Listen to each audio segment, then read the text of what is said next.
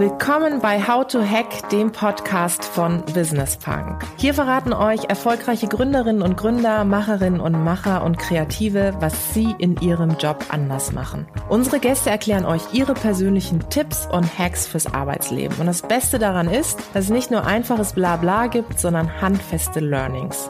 Ich bin Tijen, Gründerin und Moderatorin und freue mich sehr, Host dieses Podcasts zu sein. Hallo und herzlich willkommen zu einer neuen Folge von How to Hack, dem Podcast von Business Punk. Heute wird's super spannend, weil wir heute über ein Thema sprechen, mit dem ihr euch vielleicht das ein oder andere Mal da draußen schon beschäftigt habt. Wenn ihr gerade darüber nachdenkt, dass da, wo ihr seid, es ganz cool ist, aber vielleicht woanders noch besser sein könnte, egal ob ihr angestellt seid oder vielleicht habt ihr eine coole Idee für ein eigenes Unternehmen. Wir reden heute nämlich über das Thema Neuanfang. Und ich freue mich sehr, dass sie da ist. Sie hat mir heute auch was ganz Besonderes mitgebracht. Das ist ja mal ganz spannend, wenn ich Gäste habe, die so fassbare Produkte haben. Es handelt sich um Laura Zumbaum. Sie ist die Gründerin und CEO von Celo Good Beverages und ich freue mich sehr, dass du da bist, liebe Laura. Ich freue mich auch. Vielen Dank für die Einladung. Ich habe schon gesagt, du hast das, was du machst oder einen Teil dessen, was du machst, ja mitgebracht. Also mhm. was ich jetzt hier sehe und was ihr da draußen nicht sehen könnt, logischerweise ist, einmal Kaffeebohnen, dann zwei Getränke, die auch mit Koffein, also koffeinhaltig sind, hm. die ich natürlich auch ausprobieren werde. Und das heißt, du hast dich mit deinem Unternehmen auf Kaffee spezialisiert. Genau. Uns treibt eigentlich die nächste Generation Kaffee, das heißt neue Perspektiven rund um diese braune Bohne, die wir alle seit Urzeiten kennen und die leider, sage ich jetzt mal, in den 20 letzten Jahren hauptsächlich von irgendwie der Nespresso-Kapsel revolutioniert worden sind. Wir versuchen da neue Perspektiven zu schaffen durch zum Beispiel ein koffeinhaltiges Wasser, das dich wach macht wie drei Espressi, durch die Nutzung von grünen Kaffeebohnen, die nicht geröstet sind, sondern nur in der Sonne getrocknet, vor allen Dingen aber auch durch ein Handelssystem, was von Herkunft der Kaffee Kaffeebohnen bis zum Konsumenten eigentlich ja so ökologisch und sozial sinnvoll ist, wie es sein kann. Somit versuchen wir einmal über das Produkt Neugier zu erwecken und den Konsumenten einfach eine neue Welt rund um das Thema Kaffee zu eröffnen, aber vor allen Dingen durch ja starke Handelsstrukturen, Partnerschaften mit Landwirten, mit Herstellern, aber auch durch ja ökologisch bewusste Herstellung, also durch neue zirkuläre Verpackungsmodalitäten und durch eine klimaneutrale Herstellung einfach innerhalb dieser Kategorie neue Wege zu gehen. Cool. Warst du denn schon immer Coffee addicted? Ja, ich bin in Barcelona groß geworden. Das Kaffee ein wichtiges Thema, auch schon für die Kids dann irgendwie mit Milch äh, und Zucker mhm. verdünnt. Richtig hooked äh, wurde ich dann, glaube ich, in Rom. Ich habe sechs Monate während meines Studiums in Rom wohnen dürfen und da sind so sechs Espressi am Tag die Normalität, gehören sie dazu und allein dieser Brauch, also ganz kurz in die Kaffeebar hüpfen, 80 Cent, äh, ein Espresso, wieder zurück mit viel Energie, kleinem Neustart sozusagen in den Tag, das hat mir gut gefallen. Und die Leidenschaft für die Wertschöpfungskette, mhm. also wirklich für den Hintergrund, wer ist für unseren Kaffee verantwortlich und äh, was für Herausforderungen hat dieses unglaublich globale Konsumprodukt überhaupt. Das kam dann durch die Mitarbeit bei Coffee Circle eigentlich so richtig mhm. zustande hier in Berlin. Da bist du dann tatsächlich auch eingetaucht, wie du sagst, in die ganze Produktion, in das dahinter auch. Mhm. Wann war aber für dich so der Moment klar, okay, du machst jetzt aber was eigenes? Du warst ja auch schon vorher in der Startup-Szene unterwegs. Also bei My Müsli, bei Lemonade warst du. Was war dann so der Moment, wo du gesagt hast, na ja, jetzt kann ich eigentlich mal was selber machen? Kleine Korrektur, bei Lemonade war ich nicht, aber den... Ähm, ah, den Gründer kennst du. Genau. Ja, genau. Äh, Siehst du, jetzt habe ich gedacht, ihr seid schon so eng, dass du bei ihm warst. Nee, aber ihr kennt euch. Mhm. Auf jeden Fall eine Firma mit Vorbildcharakter. Mhm. Ich habe während des Studiums mich intensiv mit Innovationen im Lebensmittelbereich mhm. und nachhaltiger Entwicklung auseinandergesetzt und unternehmerischen Lösungen mhm. und hatte die tolle Möglichkeit, ja, Gründer wie äh, Jakob von Lemonade, aber auch Martin von Coffee Circle, den Gründer von Rapunzel, von mhm. Zotter Schokolade, von Alnatura, diese Gestalten kennenzulernen und mit ihnen zu sprechen, ihre unternehmerischen Modelle tatsächlich irgendwie live mitzuerleben. Und da habe ich schon gemerkt, das ist eine spannende, eine spannende Umgebung. Bin nach dem Studium aber ganz klar dann in eine dieser Umgebungen rein, weil ich mir gar nicht zugetraut hätte, jetzt das eigenes zu starten und auch keine ja, Idee hatte, die jetzt ähm, danach geschrien hat, dass ich mich da selbst verwirklichen muss. Genau, ich war bei Coffee Circle, bei My Müsli ist das Ganze natürlich irgendwie, das war so ein toller Masterplan, mhm. könnte man sagen das war mittlerweile, ich glaube, wir waren so bei 200 Mitarbeitern knapp, schon eine ganz gute Anzahl und es hatten sich wirklich schon so unternehmerische Bereiche gebildet, in die ich alle reinschnuppern konnte. Während meiner Zeit dort habe ich eigentlich gespürt, dass das Thema Kaffee mich nicht mehr loslässt. Also einmal ist der Markt so gigantisch groß, ähm, hat Schnittmengen innerhalb der ganzen Welt. Auf der anderen Seite einfach extreme Herausforderungen. Mhm. Also Thema Klima, aber auch Soziales. Das sind so die Herausforderungen, die unsere Gesellschaft grundsätzlich mhm. auch natürlich im Bann halten. Die lassen sich über die Kaffeewirtschaft ähm, doch auch beeinflussen und auch positiv beeinflussen.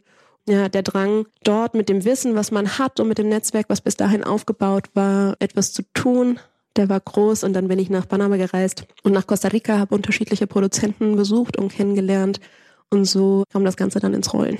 Aber war das dann für dich, ein, ich sag mal, ein richtiger Neuanfang oder war es eigentlich eher eine logische Fortführung von dem, wo du eh schon warst, mit der Spezifizierung zu sagen, mhm. ich gehe jetzt in, in, eine, in die Branche, in die spezielle Kaffeebranche auch rein? Mhm ich würde sagen, der Start von Selo war gar kein Neueinfang, sondern mhm. eigentlich so eine ganz logische ja. äh, Abfolge. Man bewegt sich ja so von Baustein zu Baustein. Äh, der Neuanfang kam eigentlich 18 Monate, nachdem wir mit dem ersten Produkt auf dem Markt waren. Da gab es so einen sehr unangenehmen, ja, rechtlichen Zwischenfall. Mhm. Wir hatten damals 2015 eben gesagt, wir möchten ein Produkt schaffen, das mehr Wert im Ursprungsland stiftet und auf der anderen Seite ein neues Kundenversprechen mhm. für den Kunden tatsächlich erfüllt, ja, so ein Bedürfnis irgendwie stellt.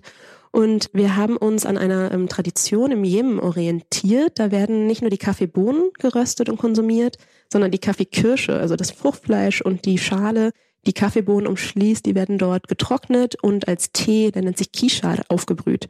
Das Spannende ist, diese Kirschen sind super koffeinhaltig, haben einen hohen Wert an Antioxidantien, sind irgendwie süß, wie so eine Kirsche, die wir tatsächlich auch vom Baum pflücken und trocknen würden. Und wir haben gesagt, das ist ja ein total spannendes Ritual. Warum weiß das hier eigentlich niemand, dass wir ein Drittel der ganzen Ernte wegschmeißen mhm, und mhm, das mhm. nur Randprodukt ist.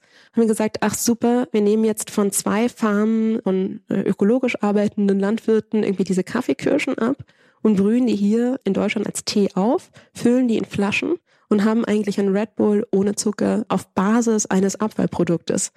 Das und da warst du ja auch sehr erfolgreich, sage ich mal, unterwegs in dem mhm. Sinn. Ich finde, wenn man so ein bisschen recherchiert auch über dich, gibt viele Interviews, auch aus der Zeit, sage ich mal, die du gibst, wo du auch begeistert von dieser Idee erzählst. Mhm.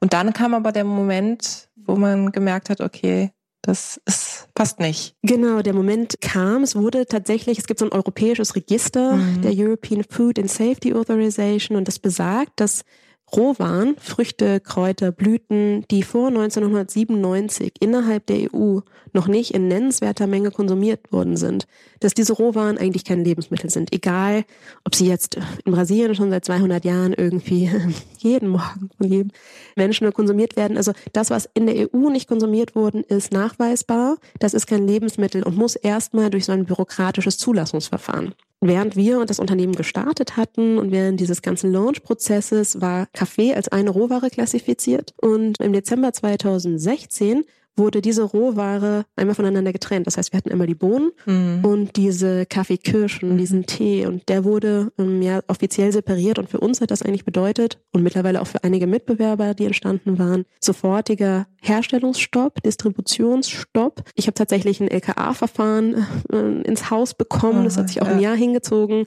Ähm, Aber du, ich meine, das ist ja der Wahnsinn, weil man muss sich ja mal vorstellen, klar kann man jetzt sagen, man muss sich erkundigen, man muss ordentlich recherchieren etc. Mhm. Aber gerade bei EU-Sachen, ich habe auch mal im EU-Parlament gearbeitet, das zieht sich ja zum Teil solche Prozesse. Und wenn dann sowas kommt auf mhm. einmal, woher soll man das denn wissen, oder? Genau, also recherchiert hatten wir, glaube ich, ganz gut. Es gab tatsächlich eine Veränderung in der ja. Gesetzesgebung. Ja. Man kann natürlich mit einer neuen Rohware, ja, innerhalb dieses globalen Kaffeekontext, kann man natürlich nicht davon ausgehen, dass alle begeistert sein werden. also, dass da Hürden mhm. in den Weg kommen können, das war ja irgendwie klar dass es diese Hürde sein würde und dass die tatsächlich rechtliche Konsequenzen hat. Damit hätte ich nicht gerechnet. Vielleicht aber auch besser so, weil so habe ich den Mut aufgebracht, das Projekt überhaupt zu starten. Ne? Das kann man irgendwie dann auch wieder im Nachhinein positiv sehen. Ja. Wenn man äh, immer nur die Gefahren im Kopf hat, mhm. dann kommt man natürlich auch nicht viel weiter. Aber tatsächlich war das ein großer Schlag, ähm, auch nicht nur für uns, also auch für die Kaffeeproduzenten natürlich, ah. ähm, für diese gesamte Wertschöpfungskette, die wir angefangen hatten aufzubauen. Ja, das zeigt eben, dass trotz aller nachhaltigen Entwicklungsziele und Beschlüsse, die auf EU-Ebene ja einfach auch eigentlich gesetzte Sache sind, ja. Du schaffst dann so ein zirkuläres Modell für irgendwie ein nachhaltigeres Ernährungssystem und das wird einfach gekappt wegen einer Formalie. Ja. Das ist schon Wahnsinn. verwunderlich. Und das läuft seit über zwei Jahren, das Verfahren, das ist noch nicht durch. Wir warten natürlich darauf, aber ja, das, wie du genau sagst, das nimmt einfach unglaubliche Zeit in Anspruch. Schade. Kannst du dich an den Moment erinnern, wo das so kam, wo du gesehen hast, oh Gott, ich bin jetzt Teil von so einem Verfahren oder was wird da mhm. überhaupt ermittelt? Mhm. Kannst du dich an den Tag erinnern? Ja, tatsächlich rief mich meine Mitbewohnerin an. Das war nämlich so eine formelle Zustellung. Ja, ja, ja, das ist immer unangenehm, oder? Genau. Wenn man weiß, so ein Anschreiben oder genau. irgendwas Formelles. Gelber Umschlag. Ja. Genau. Und dann dachte ich erst, ach, vielleicht ist es irgendwie ein, ach, hoffentlich bin ich irgendwie nicht mit dem Auto zu schnell ja, gefahren ja, ja, oder ja, habe sonst was ähm, Illegales ja, ja. als Gutbürger getan. Naja, wir schauten dann da rein und dann stand da irgendwas von ähm, ja, Lebensmittelverordnung. Es hat dann echt ein paar Tage gebraucht, bis ich überhaupt verstanden habe, was die Konsequenzen jetzt sein werden. Das war definitiv ein Schreck, der auch einfach alles so in Frage stellt. Klar, ne? natürlich. Ja. Alles, woran ihr gearbeitet habt. Dann war aber der nächste Step, sich direkt auch Unterstützung zu holen, oder? Anwaltliche Hilfe. Das mhm. war dann so der Schritt wahrscheinlich. Genau, anwaltliche Hilfe, wobei wir nach einer gewissen Recherche gemerkt haben, so ein EU-Verfahren, das können wir jetzt mhm. als kleinen Silo eigentlich gar nicht groß beeinflussen. Und wir hatten natürlich auch jetzt nicht die Ressourcen übrig. Wir wussten ab heute keinen Umsatz mehr. Jetzt riesige Anwaltskanzleien irgendwie darauf zu setzen, war auch eher schwierig. Was wir getan haben, ist mit den Wettbewerbern ins Gespräch zu gehen und zu sagen, hey, wie lösen wir das Ganze jetzt überhaupt? Wir haben doch Zusammen. unser gemeinschaftliches mhm. Interesse, ähm, genau, für unsere eigenen Firmen, aber auch für die Wirtschaftlichkeit unserer Partner in Lateinamerika. Wir haben dann tatsächlich alle Daten, also von einem Fresenius Markt äh, Evaluierung über irgendwelche Gesundheitszertifikate von 37 verschiedenen Stellen. Wir haben das alles zusammengetragen und ein Growan, also Kaffee-Importeur und Distributeur mhm. aus Österreich hat das alles gebündelt, äh, netterweise, und hat das offiziell bei der EFSA eingereicht. Okay, verstehe. Das war schon drei Monate nach diesem Beschluss, also relativ schnell. Mhm. So dass ihr auch mit einer Stimme auch gesprochen mhm. habt, ne? Absolut. Dann hast du ja aber irgendwann gesagt, okay, ich, es muss ja irgendwie trotzdem weitergehen mhm. oder ich, ich muss es irgendwie anders machen. Wie bist du dann vorangegangen? Der erste ähm, Instinkt war so ein bisschen zu recherchieren, okay, was ist das für ein Prozess? Dauert, kann bis zu sieben Jahre dauern. Wahnsinn. Locker. Eigentlich war das ja ein Impulsgeber für die Unternehmensgründung. Ja. Das heißt, wir können das eigentlich lassen. Auf der anderen Seite hat eigentlich dieses ganze Verfahren nochmal so visualisiert, was in unserem Erle äh, also Lebensmittelsystem, dann ganz spezifisch jetzt in meinem Fall auf der Kaffeebranche, was irgendwie alles falsch läuft mhm, und mhm. was auch noch zu verändern mhm. ist und gibt. Ich bin dann gemeinsam mit meinem Team relativ schnell zum Entschluss gekommen, dass es eigentlich diese Nutzung der Kaffeekirsche, dieses Abfallproduktes, ein Hebel der Nachhaltigkeit im System sein kann, mhm. den wir als sehr stark empfinden, auch immer noch. Aber das ist eben nur ein Teil von vielen, der eigentlich verändert und bewegt werden soll. Und somit haben wir entschieden, das Ganze als Möglichkeit zu nutzen ja. und zu sagen, okay, wir wollen eigentlich ein Produktportfolio entwickeln und eine Marke entwickeln, die für diese neue Perspektive des Kaffeekonsums steht. Das war dann dieser Neustart, von dem du eben ja. gesprochen hattest. Was war vielleicht nochmal in dem Moment, wo, wo ihr euch zusammengetan mhm. habt, um auch zu gucken, wohin geht jetzt die Reise? Mhm. Weil ich mhm. kann mir vorstellen, Jetzt wird das eigene Geschäftsmodell total in Frage gestellt und, und ja auch schon kaputt gemacht, in dem mhm. Sinne, dass du weißt, naja, ich kann jetzt erstmal das, was ich aufgebaut habe und wohin ich auch gehen wollte, mhm. nicht mehr machen. Und ich habe ja auch keine große, wie du es eben so schön skizziert hast, große Auswirkungen darauf, mhm. äh, gerade bei EU-Sachen und mhm. so. Ich mhm. kenne das selber, es dauert ewig mhm. und etc. Das heißt, dann aber zu sagen, na ja, aber ich gebe jetzt eben nicht auf, mhm. sondern mach weiter. War das immer klar für dich oder hast du irgendwann überlegt, ich mache was ganz anderes? Mhm. Ja, habe ich schon. Ja. Habe ich definitiv und das treibt mich eigentlich auch grundsätzlich immer umher. Man merkt natürlich auch, wie limitiert ist man eigentlich als Markeninhaber. Ja, ja. Ich glaube ganz stark an die, ja, die Relevanz äh, von unternehmerischer Stimme und unternehmerischen Lösungen mhm. im Kontext der nachhaltigen Entwicklung. Aber das ist natürlich so ein klassischer Baustein, wo man merkt, okay, also eigentlich sollten wir doch auf der Seite der Gesetzesgebung vielleicht gerade sitzen und nicht hier um, ja, eben. irgendwie neue ja, Produktentwicklung gestalten. Ja. Also das ist etwas, womit man sich immer ganz gut auch selbst herausfordern kann, würde ich sagen. Und natürlich war das ein Hin und Her und eine große Überlegung. Aber es ist ja auch so, man hat dann irgendwie ähm, zwei Jahre in ein Projekt irgendwie investiert, angefangen, ein tolles Team aufzubauen, erste Gesellschafter an Bord, die auch hinter der Thematik stehen. Und man weiß, ah, hier kann man ja eigentlich was bewegen. Wir hatten ja gerade angefangen. Das ist natürlich jetzt irgendwie ähm, ja ein Schlag auf den Kopf, aber im Grunde ist hier viel zu tun. Und mhm. das bringt dann natürlich so einen Ansporn auch wiederum mhm. mit sich, jetzt erst recht irgendwie mhm. zu sagen. Bist du denn auch vom Typ her jemand, die vielleicht gerade auch in Krisenzeiten erst richtig aufgeht, im Sinne von, dass du jetzt sagst, gerade jetzt erst recht, jetzt bin ich mhm. motiviert? Oder bist du eher mal die, die dann sagt, okay, jetzt brauche ich erstmal so meine Zeit für mich, ich igel mich ein und dann gucke ich, wohin die Reise geht? Es ist schon so, vielleicht es, muss es gar nicht immer so die eigene Krise sein, aber grundsätzlich ein Problem zu identifizieren Aha. und das einen sehr bewegt, jetzt auch emotional, das hilft mir schon, in volle Gänge zu kommen, ja, würde ich sagen. Ja, das ja. kann jetzt ein, eins sein aus dem eigenen Unternehmen, aber auch ein grundsätzliches Thema. Das ist interessant, weil ich merke das schon so, ich sag mal, als Muster jetzt, mhm. die Gespräche, die ich geführt habe für Business Punk mit vielen Gründerinnen und auch Gründern. Es kommt immer häufiger der Moment, wo die Leute sagen, es gab so diesen einen Moment. Mhm wo es entweder nicht weiterging oder ich gestolpert bin, wie auch immer. Aber dann habe ich so gedacht, jetzt erst recht. Hm. Ist das vielleicht auch so ein fast schon typisches Unternehmerherz-Spirit-Ding? Hm. Vielleicht auch irgendwie grundsätzlich menschlich, ja. würde ich sagen. Man strebt irgendwie nach einer positiven ja. Veränderung. Da wird ein Stein in den Weg gelegt oder man legt ihn sich selber in den Weg und dann merkt man, oh, das kann doch nicht wahr sein. Es geht doch nicht. Es muss weitergehen. Ja, ja. Also jetzt einfach umdrehen und weiterlaufen, fühlt sich ja dann komisch an. Ja, absolut. Okay, und dann habt ihr gesagt, jetzt erst recht, das mhm. kann nicht sein, wir machen weiter. Mhm. Was habt ihr dann wie verändert? Mm, also auf Produktebene haben wir natürlich gesagt, gut, wir nutzen jetzt einfach mal diesen Schreckensmoment mhm. und sind sehr ehrlich zu uns selber, sprechen mit unseren Kunden und überdenken unser Produkt, mhm. unsere Marke, unser Versprechen, unsere Kommunikation unser Distributionskanal.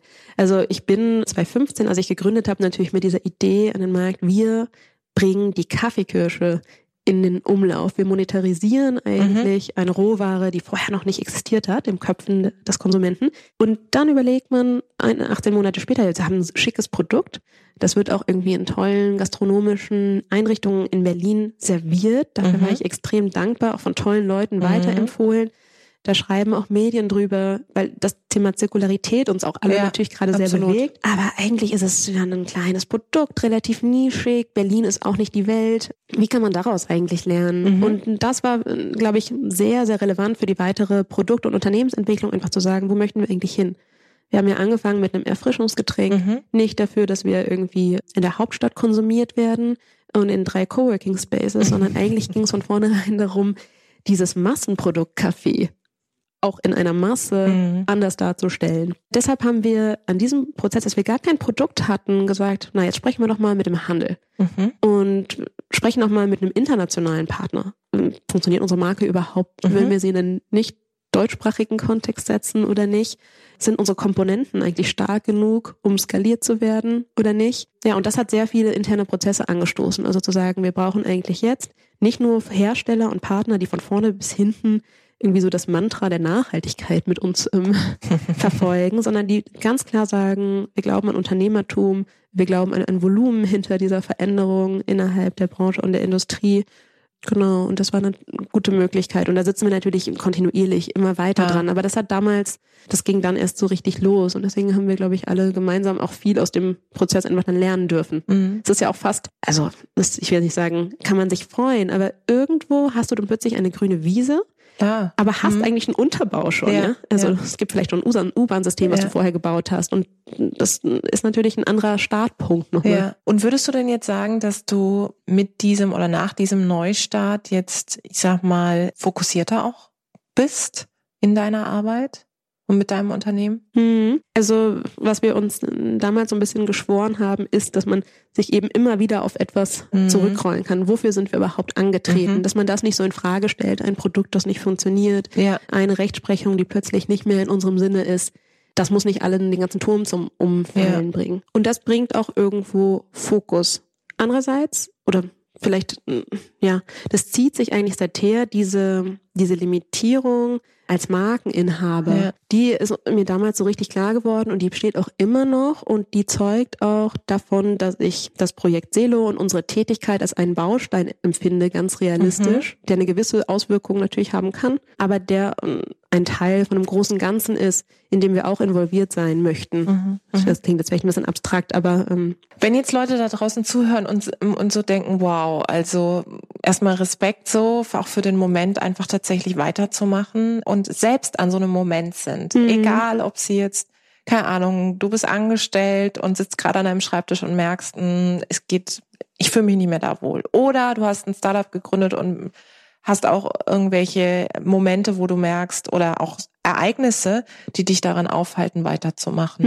Mhm. Was würdest du sagen jetzt aus der Rückblende? Mhm. Was hat dir geholfen? Was kannst du anderen mitgeben? Mhm. Grundsätzlich glaube ich so ganz stark daran, oder an dieses kleine Sprichwort so, die Welt gehört den Mutigen, ja? Mhm. Ach, wie schön. Mhm. Wenn man die Möglichkeit hat, und ich würde sagen, ich bin in einem ziemlichen Wattebett groß geworden, aufgewachsen, irgendwie in Barcelona geboren. Ich konnte zur Schule gehen, habe eine tolle Familie, bin dann hier nach Deutschland gekommen, Studium, Kontakte, Reisen, Momente, Begegnungen, so, ja. Also, das ist einfach so eine Grundkondition, die ist so luxuriös. Mhm. Ich kann mutig sein. Mhm. Wie hoch ist die Fallhöhe? Ja, absolut. Mhm. Und das finde ich ist eigentlich ja etwas, äh, was so ein bisschen Angst nimmt. Ja. Vielleicht. Wir haben ja oft, obwohl es uns eigentlich super geht, so existenzielle ja. Äh, Angstgefühle, körperlich und mental. Und genau, dass man davon so ein bisschen Abstand nehmen kann und diese Relation irgendwie so erkennt. Das ist meines Erachtens immer sehr hilfreich. Hat ja. dir denn auch ein gutes Netzwerk geholfen? Bestimmt. Also alles so im Leben ist sind so die Beziehungen zu den ja. anderen Menschen, sowohl äh, privat als auch professionell. Du hast mhm. vorhin kurz auch von Vorbildern erzählt, genau. die du hast. Ja, ich habe also klar, wenn man dann sitzt man so an seiner Diplomarbeit und und schreibt über die Innovation im Lebensmittelsektor und dann sind natürlich Unternehmen wie Lemonade mhm. absolutes Vorbild, aber auch diese Biopioniere, also der Götz Rehn beispielsweise, der Gründer von Alnatura, mhm. finde ich eine ganz spannende Persönlichkeit, sehr unternehmerisch, sehr visionär, einer ganz klaren Linie, aber auch irgendwie folgend. Das ist definitiv hilfreich. Und ich finde so dieser ehrliche Austausch und das Netzwerk gar nicht so, es geht gar nicht immer nur um das bestehende mhm. Netzwerk, mhm mich hat diese, vor allen Dingen diese ersten zwei Jahre bei Selo haben mir einfach gelehrt oder mir gelehrt, auf Leute zuzugehen, ja. Also du kannst nicht immer davon ausgehen, dass das Netzwerk schon da ist. Das wird auch nicht jedem in die Wiege gelegt. Aber Menschen ansprechen mhm. und Fragen stellen und nicht irgendwie mit dem Zeigefinger ein fertiges Modell vielleicht aus der Tasche ziehen müssen, sondern ganz offen zu sagen, dass man irgendwie auf einem Weg ist und dass dieser Austausch einfach nicht nur wichtig, sondern fundamental ist, um das System überhaupt zu entwickeln. Ja, absolut. Du hast ja vorhin auch skizziert, dass ihr geguckt habt, einfach nochmal reflektiert habt, was von eurer Produktpalette spricht denn den Konsumenten an, was mhm. den Handel auch diejenigen, die mit euch ja vorher schon zusammengearbeitet haben oder in eurem Netzwerk waren, zu sagen, naja, wenn ihr jetzt nochmal von draußen schaut, wir haben jetzt auch die mhm. Möglichkeit, in Anführungszeichen neu zu starten, mhm. beziehungsweise wir müssen ja auch neu starten. Was aus eurer Sicht macht denn Sinn? Das ist ja so ein Tipp, finde ich, der, der ist ja super für diejenigen, die jetzt tatsächlich da draußen gerade eingeschaltet haben und sagen, ja, ich bin an so einem Moment, mhm. wo ich nicht weiß, links oder rechts einfach andere zu fragen Absolut. und vielleicht auch diejenigen, die einen schon eine Weile mal begleitet haben. Mhm. Ne? Absolut, ja. Müssen gar nicht so fern sein. Teilweise können das aber vielleicht Leute sein, wo du sagst, ach, von denen habe ich schon ein paar Mal was gelesen, aber ich kenne die ja nicht, kann ich ja nicht einfach ansprechen, aber mhm. vielleicht doch. Du sprichst ja auch sehr offen, sag ich mal, über mhm. den Neuanfang. Ne? Also wie ich vorhin mhm. gesagt habe, wenn man ein bisschen recherchiert, man, man sieht sehr viel über die, sag ich mal, Anfangszeit. Mhm. Du sprichst auch viel auf Summits mhm. ähm, oder bist auch eingeladen. Hast du für dich irgendwann bewusst entschlossen, diesen Schritt zu gehen? Man hätte ja auch sagen können, mh, hm, jetzt mache ich erstmal alles für mich aus und mhm. erstmal irgendwie Jahrzehnte später reflektiere ich mal, mein Gott, in jungen Jahren war das so. Aber warum hast du für dich auch beschlossen, ich gehe jetzt auch so ein, ein Stück weit in die Offensive. Hm, vielleicht hat das auch ein bisschen was mit diesem Limit als Markeninhaber mhm. irgendwie zu tun. Das ist echt etwas, was ich sehe. Eigentlich, also für die Visionen, die hinter unserer Tätigkeit liegen, da bedarf es eigentlich nicht nur einzelner Marken oder einzelne Personen, sondern dafür bedarf es Zusammenarbeit und Kommunikation über Wettbewerbsgrenzen hinweg, interdisziplinär gedacht. Wenn man daran glaubt, und das tue ich, dann ist der Austausch natürlich total relevant. Also zuhören, aber auch eigene Erfahrungen teilen. Ja, so ein bisschen vor diesem, von diesem Bild im Kopf wegkommen, dass man die Lösung eigentlich schon erarbeitet haben muss, mhm. sondern im Grunde werden wir die Lösung nur alle gemeinsam erarbeiten. Mhm. So. Ist denn die Zusammenarbeit durch dieses Momentum und durch die Erfahrung mit den Wettbewerbern, Mitbewerbern stärker geworden? Auch nach der Zeit? Oder sagt man so, okay, man hat eigentlich nur diesen einen Moment, wo man sich zusammentut und danach ist wieder irgendwie, sind, haben wir wieder Wettbewerb? Ich glaube, das ist etwas, was sich nicht von alleine pflegt. Also mhm. es reicht nicht einfach zu sagen, wir treffen uns alle mal auf irgendwie so einer Messe oder einem Summit und quatschen so ein bisschen. Und das ist eigentlich schade und das ist auch ein Grund, warum ich gerade auch gemeinsam mit anderen äh, jungen Unternehmen, aber auch etablierteren Biohändlern zum Beispiel dabei bin, so ein Kollektiv zu initiieren, ja, cool. in dem mhm. genau diese Kommunikation ja zwischen Wettbewerb, aber auch in, innerhalb des Systems einfach gefördert werden kann. Dafür muss es natürlich auch Plattformen geben und Möglichkeiten. Ähm, jeder ist ja, fällt ja leicht in sein Silo und sein eigenes unternehmerisches Konstrukt und die ganze Zeit im Austausch dann auch noch mit seinem Wettbewerb zu sein. Dafür muss es irgendwie auch ein bisschen Anlass geben. Wenn jetzt morgen der Moment hoffentlich nicht heute, toll, ich klopfe überall auf Holz, kommen würde, wo vielleicht was ähnliches passiert, was dich dazu zwingt, wieder neu zu starten. Mhm. Hast du jetzt wie so eine Art Werkzeugkasten, wo du fit bist und sagst, okay, die Schublade ziehe ich, zack, zack, zack. Also hat dich das auch noch fitter gemacht? Fitter bestimmt. Jede Erfahrung, die man bewusst durchlebt und die man dann hinterfragt, die macht einen fitter, ein ganz konkreter Werkzeugkasten. Darüber habe ich mir jetzt ehrlich gesagt in dem Sinne noch keine Gedanken gemacht. Aber ich glaube, das erste wirklich relevante Element ist keine Panik. Mhm. So, mhm. keine Panik zu haben. Uns bewegen ganz andere Probleme in der Welt. Das habe ich mittlerweile wirklich gut verstanden. Ja. All das, was in unserem Kontext passiert, ist Peanuts. So. Und dann im nächsten Schritt, darauf bist du eben auch eingegangen, okay, mir mag das jetzt alles gruselig vorkommen, aber vielleicht spreche ich mal mit ein paar Vertrauten um mich herum, um das Ganze irgendwie gemeinsam auseinanderzunehmen. Und spätestens dann merkt man meist, so gravierend ist es alles überhaupt nicht. Also ich würde sagen, erstmal die Relation, dann der Austausch wirklich äh, mit anderen Leuten und dann auch wieder dieser Rückfall. Wofür machen wir das alles? Können ja. wir das unter denen der Prämisse weitermachen? Oder ist dann hier vielleicht der Moment zu sagen, gut, das war ein Versuch, eine Lösung zu schaffen, aber so viele Lösungsansätze, die es da draußen noch gibt und die wir ergreifen können, die müssen ja auch nicht für immer warten. Mhm. Was ich jetzt so rausgehört habe, ist ja auch, dass du ja irgendwann wieder ein, ich sag mal, ein neues Ziel hattest. Gerade mhm. ein Ziel, das auf einer gesunden Basis fußte, aber wieder ein neues Ziel eben zu sagen, nee, wir müssen jetzt nochmal spezifizieren, wir müssen jetzt nochmal in die andere Richtung gehen. Ich glaube, das hilft auch in solchen mhm. Phasen. Mhm. Also nicht nur sich mit der Situation zu beschäftigen, in der man gerade ist, ja. und Abwehr, Kampf zu führen, sondern positiv nach vorne vorne zu schauen, auch so platitüdenmäßig das klingt, mhm. aber ich glaube, es hilft schon dann zu sagen, na ja, was brauche ich jetzt eigentlich, um mhm. an der Stelle weiterzukommen? Ja. Waren das auch so Dinge, die dir ganz konkret in der Zeit geholfen haben? Ja, absolut. Wenn wir jetzt mal auf die Zukunft von Selo schauen, wohin, in welche Richtung geht's denn? Mhm. Was, was sind so eure Meilensteine? Was wollt ihr noch erreichen? Mhm. Ganz viel, glaube ich.